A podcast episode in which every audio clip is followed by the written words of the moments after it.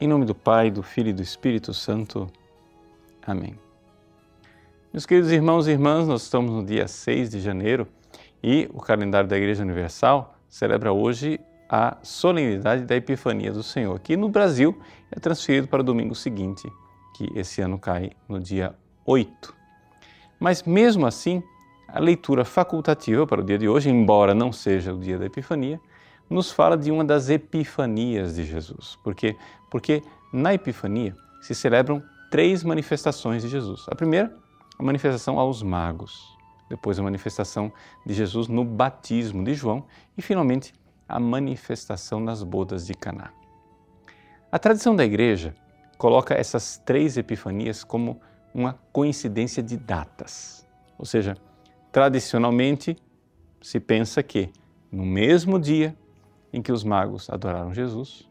Anos depois, foi exatamente o mesmo dia no qual Jesus foi batizado. E um ano depois foi quando Jesus começou a fazer o seu primeiro milagre em Caná da Galileia. É isso que piedosamente pensa a tradição da igreja.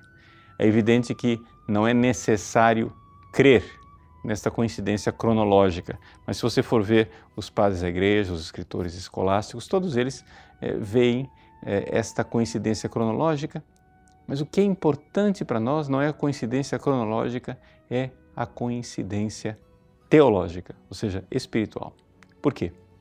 Porque de fato Jesus se manifesta. É necessário que Jesus mostre um pouco a sua é, verdade, a sua identidade escondida. E aqui nós vemos o testemunho de São João Batista no Evangelho que nos fala que verdadeiramente ele que batizou com água, ele virá Jesus que batizará no Espírito Santo, alguém que é mais forte do que eu e não sou digno de desatar as sandálias. E aí, São Marcos, com muita brevidade, nos narra a cena do batismo de Jesus. Nesta cena se abrem os céus e o Espírito Santo, em forma de pomba, paira sobre Jesus e Deus declara a Jesus: Tu és o meu filho bem-amado. Esta a manifestação trinitária que acontece no batismo. E, portanto, aqui nós somos chamados a crer que aquela criança que nasceu no Natal, que nasceu em Belém, ele é a presença dentre nós de Deus, Emanuel. E, portanto, porque ele é a segunda pessoa da Santíssima Trindade, onde ele está, estão as outras duas pessoas. Ou seja, a Trindade está sempre onde está Jesus.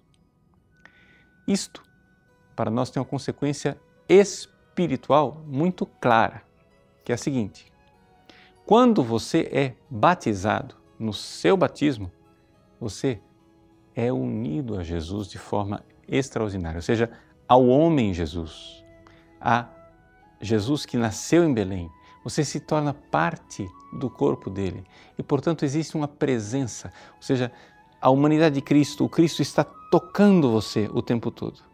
E, portanto, porque esta humanidade está em contato com você, ela traz consigo a presença da Trindade.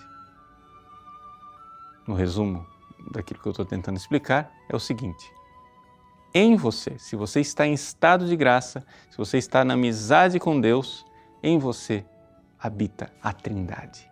Mas a Trindade não habita assim de uma forma geral. Ela habita da seguinte maneira: porque você é tocado por Jesus, aquele que batiza no Espírito Santo, a Trindade está em você. É importante nós compreendermos isso.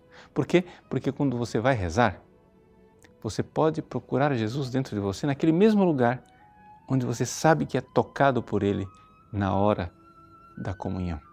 Quando você comunga, você sabe que Jesus, o homem ressuscitado, está tocando você fisicamente. Naquele mesmo lugar em que Ele toca você na comunhão, você pode entrar em contato com Ele na hora da sua oração, em qualquer momento do dia.